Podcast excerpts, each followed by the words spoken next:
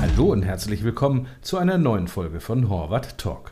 Vielen Fach- und Führungskräften aus dem Finanzbereich dürfte dieses Problem bekannt vorkommen. Ein Dschungel aus Digitalisierungsinitiativen und Implementierungsprojekten einzelner Lösungen, die irgendwie kein großes Ganzes ergeben. Dabei sollten die entsprechenden Tools und Methoden eigentlich perfekt zusammenspielen, um aktuellen Herausforderungen gerecht zu werden. Welche Wege nun aus diesem Chaos führen und was die Erfolgsfaktoren sind, darüber unterhalten sich jetzt Tino Eichler, Head of BI and Analytics bei Horvath und sein Gast Daniel Magget, Director Germany bei Cetrian. Viel Spaß beim Zuhören. Hallo Daniel, herzlich willkommen. Grüß dich, Tino. Es freut mich, dass uns heute ein digitales Format, nämlich der Horvath Podcast, mal wieder physisch zusammenführt. Was wirklich erstaunlich ist, denn trotz unserer langen und erfolgreichen Projektzusammenarbeit der letzten Jahre haben wir uns jetzt seit mindestens einem Jahr, würde ich sagen, nicht mehr live gesehen. Und das gilt natürlich nicht nur für dich und mich, sondern insbesondere die Zusammenarbeit mit Cetrion möchte ich an der Stelle betonen. Denn Cetrion äh, als international tätige Unternehmensberatung spezialisiert auf Corporate Performance Management, welche sich somit mit den Fragestellungen rund um das Thema Konzernsteuerung, Planung und Berichtswesen beschäftigt, ist natürlich ein perfekter Partner für Horvath. Denn gemeinsam können wir nahtlos in den Projekten agieren und die Konzepte von Horvath als Managementberatung durch euch und euer technisches Verständnis dann in nutzbare Produkte für den Kunden transformieren.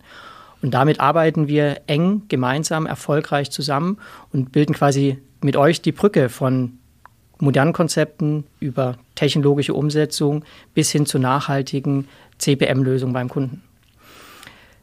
An der Stelle haben wir aber auch noch eine weitere Premiere zu verzeichnen, denn du bist in der Tat unser erster externer Gast, den wir bei unserem Horvath-Podcast begrüßen dürfen. Und an der Stelle möchte ich aber auch gerne, dass du dich einfach selber kurz vorstellst. Ja, erstmal ein ganz großes Dankeschön, dass ich heute euer Gast sein darf und äh, vielen Dank für die Vorstellung. Ja, ganz kurz zu mir. Ähm, ich bin Director bei der Satrian und verantworte unsere deutschen Geschäftstätigkeiten, äh, mache äh, das Ganze im Bereich Corporate Performance Management schon als mehr als neun Jahre und operativ unterstütze ich unsere Kunden dabei, äh, quasi die Konzernsteuerungsprozesse zu digitalisieren. Also genau das, was du gerade angesprochen hast, Fragestellungen rund um die Konzernkonsolidierung, Planung, als auch grundsätzlich das regulatorische Reporting dahinter. Ähm, ja, und da unterstützen wir halt unsere Kunden bei der Digitalisierung und das halt von der Konzeption bis hin zur technologischen Umsetzung und dann auch der nachhaltigen Entwicklung jener äh, Corporate Performance Management Lösungen. Und du hast es ja gerade schon angesprochen, in dem Kontext haben wir ja schon viele Berührungspunkte gehabt, viele Kunden, die wir gemeinsam ähm, unterstützt haben. Und äh, nochmals, äh, ich freue mich, heute hier sein zu dürfen. Sehr gut. Und ich glaube, das qualifiziert uns beide auch sehr gut, heute über das Thema Digitalisierung zu sprechen. Und zwar ein wenig Licht ins Dunkel zu bringen, wie das Thema Digitalisierung denn die Finanzabteilung beschäftigt. Das ist jetzt kein Refresh unserer Folge 7, die wir in der Podcast-Reihe schon hatten. Wir werden uns heute viel, viel stärker noch auf das Thema der technologischen Fragen und was es bedeutet, ein Unternehmen datengetrieben zu steuern, macht, fokussieren.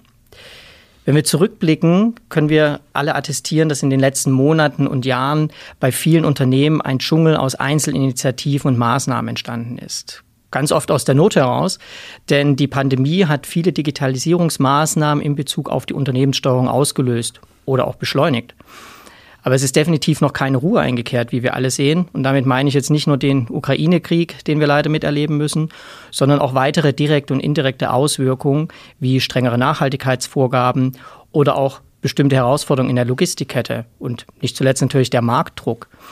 All das fordert die Adaption der Konzernsteuerung und damit auch der Finanzabteilung ein. Wir sehen es so, dass auf Basis dieser Herausforderungen weiterhin ein hoher Druck ist, Transparenz über Kosten, Umsatz, Ergebnisstruktur zu erhöhen, aber auch flexibler aus der Finanzabteilung auf neue Anfragen zu reagieren und dennoch hocheffizient zu arbeiten. Absolut, ähm, da stimme ich dir zu. Also gerade unter dem Gesichtspunkt, dass wir ja sehen, dass mikro- und makroökonomische Veränderungen immer schneller aufeinander folgen, müssen Verantwortliche und auch Organisationen jetzt aus dem Krisenmodus raus, äh, um die Digitalisierung voranzutreiben. Allen voran, äh, wenn wir Zielsetzungen sehen wie eine höhere Automatisierung, eine gesteigerte Simulationsfähigkeit und auch Kollaboration. Also all die Dinge, die wir auch so gesehen sehen für das nächste Level einer digitalisierten Finanzabteilung, dann müssen diese Themen jetzt auch angegangen werden. Ich glaube, wenn wir das alles zusammennehmen, kann man auch recht einfach schon vorwegnehmen, dass man sagen kann, über den Erfolg der weiteren ganzheitlichen Digitalisierung der Finanzabteilung entscheidet vor allem der Umgang mit Daten und damit dann auch den zugehörigen Technologien. Und ich finde es sehr spannend, dass sich hier die Ansätze in den Unternehmen teilweise sehr stark unterscheiden. Unserer Erfahrung nach ist der Aufbau der Datenstrategie und der gleichzeitige Umbau der Unternehmenssteuerungsinstrumente sehr, sehr heterogen. Und genau darüber möchte ich mit dir, Daniel, heute diskutieren und klären, ob Digitalisierung der Konzernsteuerung doch nur die Einführung einer neuen Technologie, eines neuen Tools ist oder eben viel, viel mehr zu berücksichtigen, wie Anpassung der Prozesse, Neuausrichtung der Organisation oder auch Aufbau neuer Skills. Ja, ich glaube, wir müssen zuallererst erstmal betrachten, was ist die wesentliche Zielsetzung einer digitalisierten Finanzabteilung. Ähm, und ich glaube, wir wollen hier zu einer wertschöpfenderen Analystenrolle und weg von einer Datenaufbereiterrolle. Und dazu können natürlich Tools maßgeblich beitragen. Beitragen insofern, dass sie Daten harmonisiert und strukturiert einsammeln, prozessieren und letztendlich rapportieren können. Aber genau wie du schon gesagt hast, auch Prozesse und fachliche Anforderungen sollten in dem Zuge hinterfragt werden. Denn wir sehen unterschiedlichste Digitalisierungsinitiativen, äh, ob das beispielsweise S4-Transformationen sind, Einführung von Corporate Performance Management Tools, BI-Initiativen, die mehr einen Ansatz von äh, Dashboarding und Self-Reporting verfolgen. Äh, aber was wir zu wenig noch sehen, ist die Verzahnung zwischen diesen einzelnen Digitalisierungsinitiativen. Gerade das ist aber eine Chance, Steuerungs- und Finanzmodelle nochmal zu hinterfragen. Also das äh, Zielbild auch so gesehen zu definieren, wo meine datenarchitektonische Reise hingehen soll. Also Stichwort Framework ist etwas, was wir heutzutage noch oft vermissen. Ich weiß nicht, wie du das siehst, Tino. Dem kann ich dir nur zustimmen. Ich finde, Framework ist ja wirklich ein super Stichwort, weil letztlich genau wie du beschreibst, das bei vielen Kunden einfach fehlt. Und oft ist es einfach nur die Suche nach einem neuen Software-Tool oder vielleicht auch der Druck, die bestehende Software zu erneuern, ausgelöst zum Beispiel durch eine Release-Strategie des Herstellers. Aber diese Auslöser werden oftmals nicht genutzt, um die eigentliche Chance, eine nachhaltige Veränderung anzustoßen, dann auch zu ergreifen. Insgesamt kann man attestieren, wenn es dabei bleibt, dass man sich nur auf die Veränderung in einem spezifischen Tool fokussiert, hebt man nicht alle Potenziale und wird die Herausforderung einer nachhaltigen Optimierung der operativen Prozesse sowie auch der Unternehmenssteuerung nicht gerecht werden. Und wie du schon sagst, dazu benötigt es ein Zielbild, was leider viel zu oft fehlt. Und das führt dazu, dass die Initiativen nicht aufeinander abgestimmt, nicht im Gesamtkontext eingeordnet sind und dass oftmals der Rahmen und damit auch die Ambition für die Optimierung der Steuerung fehlt. Und erst wenn wir das haben, ist es möglich, die eigentlichen Ziele, die wir erreichen wollen, nämlich Effizienz und auch Transparenzsteigerung, meist einhergehend mit Prozessharmonisierung auch wirklich zu erreichen. Und noch ergänzend, um es ein wenig komplexer zu machen, sollte ich das Ganze auch wirklich als End-to-End-Optimierung verstehen. Das heißt, die Bausteine, wie du sie schon benannt hast, zum Beispiel die Einführung einer neuen SAP S4HANA-Plattform oder auch die Modernisierung der nachgelagerten BI-Systeme, genauso wie die Umsetzung einzelner Advanced Analytics-Methoden, muss ich miteinander verzahnen und dabei dann festlegen, was ich eigentlich erreichen möchte. Denn das obergeordnete Ziel kann einfach nur die Erhöhung der Automatisierung oder eben damit einhergehende Effizienzsteigerung, aber auch das Umsetzen neuer Methoden und damit vielleicht ganz neue Steuerungsimpulse sein. Was allerdings nicht funktioniert nach meiner Erfahrung, ist einfach alles gleichzeitig zu versuchen. Das heißt, wir brauchen klar definierte Ziele. Was waren in deinen vergangenen Projekten so die wichtigsten Ziele, die die Unternehmen angestrebt haben?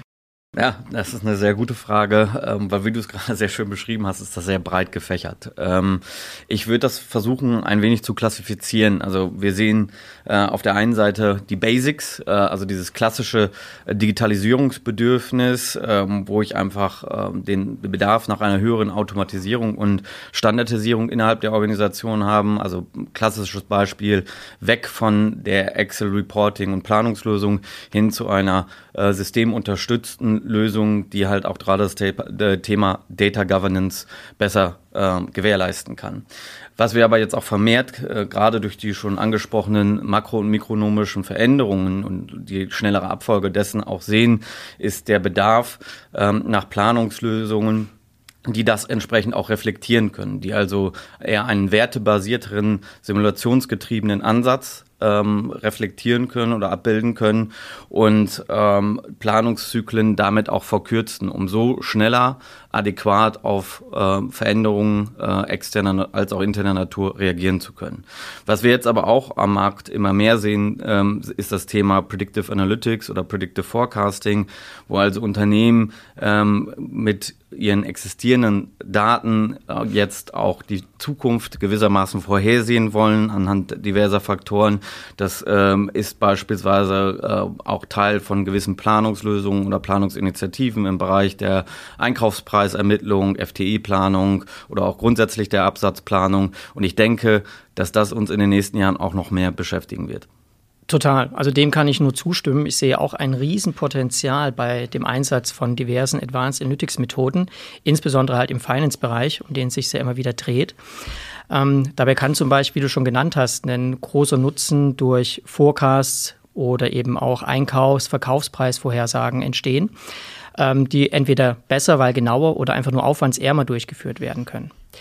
Allerdings finde ich auch, dass die Unternehmen gerade bei dem Thema Advanced Analytics oft zu kurz springen. Ja, meist wird dieses, dieses Wort, der Begriff als Synonym für Vorhersagemodelle genutzt. Das heißt eben im Sinne von Predictive Analytics. Aber meiner Meinung nach entsteht auch ein sehr großer Nutzen, indem ich Algorithmen einsetze, um die Analyse von Ist-Daten zu beschleunigen bzw. eben mehr zu automatisieren, um damit einfach früher Insights zu generieren und damit dann auch Maßnahmen abzuleiten. Wie du schon genannt hattest, ist aber auch der Einstieg über die klassischen Themen essentiell. Und ich finde das fast noch wichtiger, sozusagen die Hausaufgaben zu machen, bevor man sich nur auf diese hippen Themen wie Simulation oder Vorhersagemodelle fokussiert. Das heißt, die klassischen Optimierungen der Steuerungselemente darf ich nicht aus dem Blick verlieren. Effizienzsteigerung hattest du schon genannt, zum Beispiel durch bessere Integration oder Automatisierung der Abläufe, aber insbesondere auch die Effektivitätssteigerung durch angepasste moderne Steuerungskonzepte. Aus unserer Sicht würde ich sagen, optimiert sich die Steuerung dabei normalerweise wie folgt. Wir sollten stärker vernetzt denken, wenn es um die einzelnen Steuerungsinstrumente geht. Das heißt Planungs-, Forecasting, genauso wie Reporting-Prozesse stärker verknüpfen aus operativ, funktionaler wie auch auf Konzernebene. Und das gilt fachlich prozessual genauso wie technisch. Darüber hinaus ist gerade in dem Planungsprozess eine deutliche Top-Down-Orientierung nicht nur empfohlen, sondern ein großer Effizienzhebel. Plus, was sich besonders in der Krise gezeigt hat, damit auch eine klare Zielsetzung über alle Steuerungsprozesse. Denn gerade eine klare Zielsetzung ausgehend vom Top-Management richtet Unternehmen aus und vermeidet viele Iterationsschleifen, die dazu führen, dass all das, was du ja auch schon beschrieben hast, das den Handlungsdruck nach schnellerer Reaktionsfähigkeit verlangt, sonst nicht ermöglicht. Und wenn wir jetzt schauen, wir haben über fachliche prozessuale Vernetzung in der Steuerung und Ausrichtung von Digitalisierungsinitiativen anhand eines notwendigen Zielbildes gesprochen. Aber wenn ich ehrlich bin, erlebe ich das häufig nicht in Bezug auf IT-architektonische Sicht. Das heißt also in Bezug auf die Systemlandschaft. Denn hier sehen wir ganz oft diese Inseln, die sogar noch forciert werden. Wie ist denn da dein Eindruck in den Projekten? Ja, da, da stimme ich dir absolut zu, Tino. Ähm, das ist auch mein Eindruck. Also gerade wenn wir mal von diesem visionären Gedanken äh, ausgehen, dass oftmals ja der Wunsch ist, ausgehend von meinem Konzern, Ergebnis abzuspringen in die oder abzutauchen in die transaktionelle Tiefe. Und mittels diagnostischer Tools äh, beispielsweise Abweichungs- und Plausibilitätsanalysen zu fahren und dann vielleicht sogar äh, zu guter Letzt noch Predictive Forecasting zu nutzen, um halt die Zukunft so ein bisschen vorherzusehen und planerisch adäquat darauf reagieren zu können, haben wir hier natürlich eine hohe Abhängigkeit zwischen den unterschiedlichen Technologien, die sich dann auch in dem Bereich im Einsatz befinden. Und das ist regelmäßig etwas auch, was wir mit unseren Kunden besprechen, recht frühzeitig auch im Projekt, weil ähm, wir als Corporate Performance Management Berater setzen ja oft bei Konzernsteuerungsmodellen an oder Konzernsteuerungsdatenmodellen vielmehr. Und ähm, da ist natürlich auch die Kernaussage, ich kann nur jene Daten in diesem Bereich auch verarbeiten, die auch auf transaktioneller Ebene erhoben werden. Und ähm, das äh, Bewusstsein muss man oftmals erstmal beim Kunden schaffen, was äh, folglich auch äh, dann andere Digitalisierungsinitiativen zur Folge hat. Ähm, ja, aber bin ich absolut bei dir. Du hattest jetzt gerade schon die Anpassung der Transaktionssysteme genannt. Ganz häufig sehen wir auch gerade durch die SAP-Strategie, dass sich insbesondere Finance-Bereiche mit der S4-Transformation beschäftigen. Und flapsig formuliert kann man sagen, das eigentlich schon als Digitalisierung verstehen. Siehst du das ähnlich, beziehungsweise ist für dich auch der Auslöser einer Digitalisierungsstrategie immer diese Anpassung der ERP-Systeme, also der operativ transaktionalen Systeme, oder kann es auch andere Auslöser geben? Nein, absolut nicht. Also es ist sowohl als auch. Ähm, leider auch so ein bisschen dem geschuldet, was wir eingangs schon gesagt haben, dass oftmals das klare Zielbild fehlt. Ähm, wir sehen, ähm, oder wenn ich jetzt an unseren gemeinsamen Kunde äh, auch denke, dort sind wir ja auch über die Auswahl eines Corporate Performance Management Tools äh, zu dem Kunden gekommen und äh, die, die sich dann nach einem Konzern Planungs- als auch Berichtswesen ähm, Tool oder System vielmehr äh, umgeschaut haben am Markt. Und das war ja der Einstiegspunkt. Folglich hatten wir dann andere Initiativen, die danach ausgerollt worden sind. Aber Tino, vielleicht kannst du das nochmal ein bisschen umreißen. Ihr wart ja schon wesentlich früher im Prozess involviert. Ja, stimmt, Daniel. Das ist auch wirklich ein gutes Beispiel. Der Kunde ist in der Tat eingestiegen in, den, in das Gesamtprojektvorhaben mit der Fragestellung der Softwareauswahl einer neuen Planungslösung. Also auch hier sieht man wieder sehr klein gedacht. Und ist aber dann unserer Meinung nach auch zum Glück der Empfehlung gefolgt, zuerst über ein Zielbild der neuen Unternehmenssteuerung nachzudenken. Das heißt, wir haben gemeinsam mit den Kunden nicht nur ein neues Steuerungsmodell entwickelt, wir haben auch laufende strategischen Initiativen ein Review unterzogen. Wir haben darüber hinaus geschaut, wie die Organisation denn auf die Zukunft ausgerichtet ist und welche Änderungsbedarfe sich ergeben und darüber hinaus auch noch weitere Maßnahmen beschrieben. Ich persönlich finde auch, dass es essentiell ist, wenn wir über die Transformation der Unternehmenssteuerungslandschaft, Unternehmenssteuerungsinstrumente sprechen, dass wir in die Zukunft schauen müssen. Denn äh, nichts wäre eine größer vergebene Chance, als nur den Status quo zu versuchen zur Digitalisierung, also mal eben in ein neues Tool zu überführen, sondern wir müssen ja bewusst den Blick nach vorn richten, um zu sehen, was sind die zukünftigen Anforderungen. Und jetzt bei dem genannten Kunden hat sich ja der Projekt Scope sogar noch weiterentwickelt. Inzwischen geht es nicht mehr nur um die Einführung einer Planungslösung, sondern eigentlich ist ja die Zielsetzung der Aufbau einer unternehmensweiten Datenplattform. Siehst du das auch bei anderen Kunden oder ist das eher eine ungewöhnliche Entwicklung? Nein, das ist ein Thema, äh, was viele unserer Kunden umhertreibt, äh, wo wir auch regelmäßig im Austausch äh, zu sind, ähm, weil ich glaube, es ist auch sehr wichtig, erstmal zu verstehen, die Tools, die ich in der, innerhalb der Organisation einfüge, was ist der genaue Verwendungszweck, was ist auch die Audienz, ähm, also der Adressatenkreis in anderen Worten, der diese Tools benutzen soll. Ähm, und ich glaube, ich, ähm, also in vielen Gesprächen, die wir auch mit dem Kunden haben, ähm, verwende ich immer dieses Beispiel, was wir auch aus dem Privatgebrauch kennen, ähm, nämlich die, unsere Verwendung von Smartphones, wo wir auch diverse Apps haben für unterschiedlichste Verwendungszwecke. Und genauso muss man das auch meines Erachtens datenarchitektonisch betrachten, dass wir beispielsweise Corporate Performance Management Systeme haben, die eine reine Konsolidierungs-App darstellen. Und da ist ja Beispielsweise auch die Frage, muss ich dort mein Kostenstellenreporting abbilden oder spiele ich die Daten an ein Data Warehouse zurück, wo ich mit Hilfe von BI-Tools dann äh, meinen Controller Zugriff drauf lasse und äh, die Controller ohnehin mit diesem Tool beispielsweise schon vertrauter sind. Und ähm, ich glaube, das, das ist eine zentrale Fragestellung. Und ja, wir sehen also auch im, im Bereich dieser zentralen Datenplattform, dass hier die Anwendungszwecke natürlich auch vielseitig sein können. Ich kann das mit operationellen Daten verknüpfen ähm, und nicht nur mit reinen Finanzdaten. Aber dafür ist es natürlich wichtig, dass diese äh, Daten auch harmonisiert ähm, abgelegt werden. Also Stichwort Data Lake. Ich weiß ja nicht, wie du das siehst, Tino. Ist das für dich ein Buzzword am Markt? Also die Verwendung ist in der Tat sehr, sehr unterschiedlich und man kann schon sagen, dass auch in vielen Digitalisierungsstrategien dieses Buzzword Data Lake schon zwingend dazugehört. Ähm, wir sollten von dem her auch erstmal unterscheiden. Sprechen wir über den Data Lake als semantisches oder technisches Konstrukt? Viele Kunden verstehen ihn meiner Meinung nach eher semantisch. Das heißt, sie meinen damit den Aufbau der übergreifenden Datenplattform, wie du es ja auch gerade beschrieben hast, und tun das dann oftmals mit klassischer Data Warehouse Technologie. Während aus einer technischen Sicht der Data Lake ja eigentlich eine andere, modernere Art der Datenhaltung und Verarbeitung darstellt, welche darauf ausgerichtet ist, nicht nur Massendaten, sondern eben auch unstrukturierte Daten zu verarbeiten, bereitzustellen. Somit kann das dann für Streaming, Sensordaten oder auch anderes wie Social-Media-Daten, also Text und Bilder verwendet werden, aber natürlich auch für transaktionale Beleginformationen, wie du es schon nanntest. Wenn man mich fragt, empfehle ich letztlich eine Kombination. Das heißt, das ideale technische Zielbild hier kombiniert beide Technologien, da auch das klassische Data Warehouse viele Vorteile gerade für die Finanzanforderungen bietet, da hier Funktionalitäten, die zwingend notwendig sind, quasi out of the box schon mitgeliefert werden. Und umgekehrt, wie wir es ja gerade schon geschildert haben, auch die Technologie Data Lake essentiell ist, um letztlich eine zukunftsfähige Datenplattform aufzubauen. Aber viel, viel wichtiger ist dabei diese Schaffung der übergreifend semantisch konsistenten Datenplattform. Und das auch für das gesamte Unternehmen, das heißt eben weit über den Finance-Bereich hinaus. Denn nur so schaffen wir es, diese Veränderungen im Unternehmen auch technologisch zu unterstützen, nämlich das heißt, ein datengetriebenes Unternehmen zu werden und verschiedene datengetriebene Anwendungsfälle dann auch zu ermöglichen.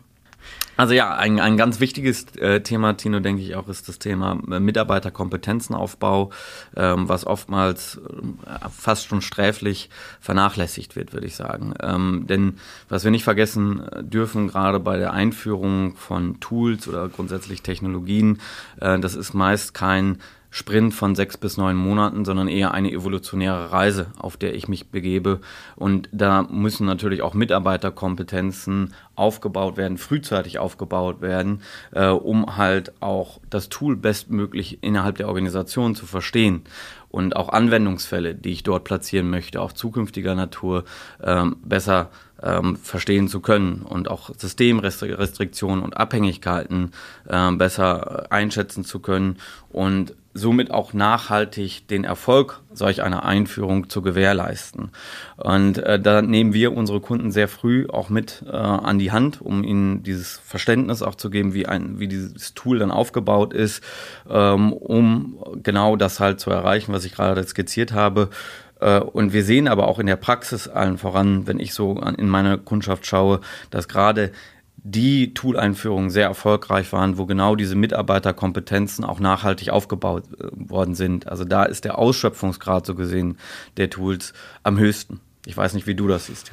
Das möchte ich definitiv bestätigen und an der Stelle vielleicht auch mit einem mal positiven Kundenbeispiel belegen.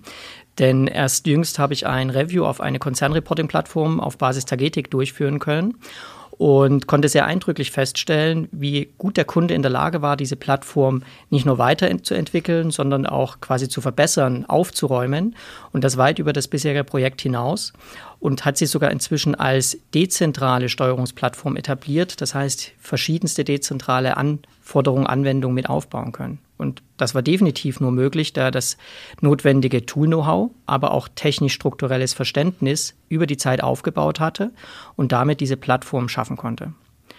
Und ich denke, allgemein kann man sagen, das zeigt sehr deutlich, wie wichtig es ist, die digitalen Mitarbeiterkompetenzen im Data-Bereich, aber auch in allen anderen Organisationsbereichen aufzubauen.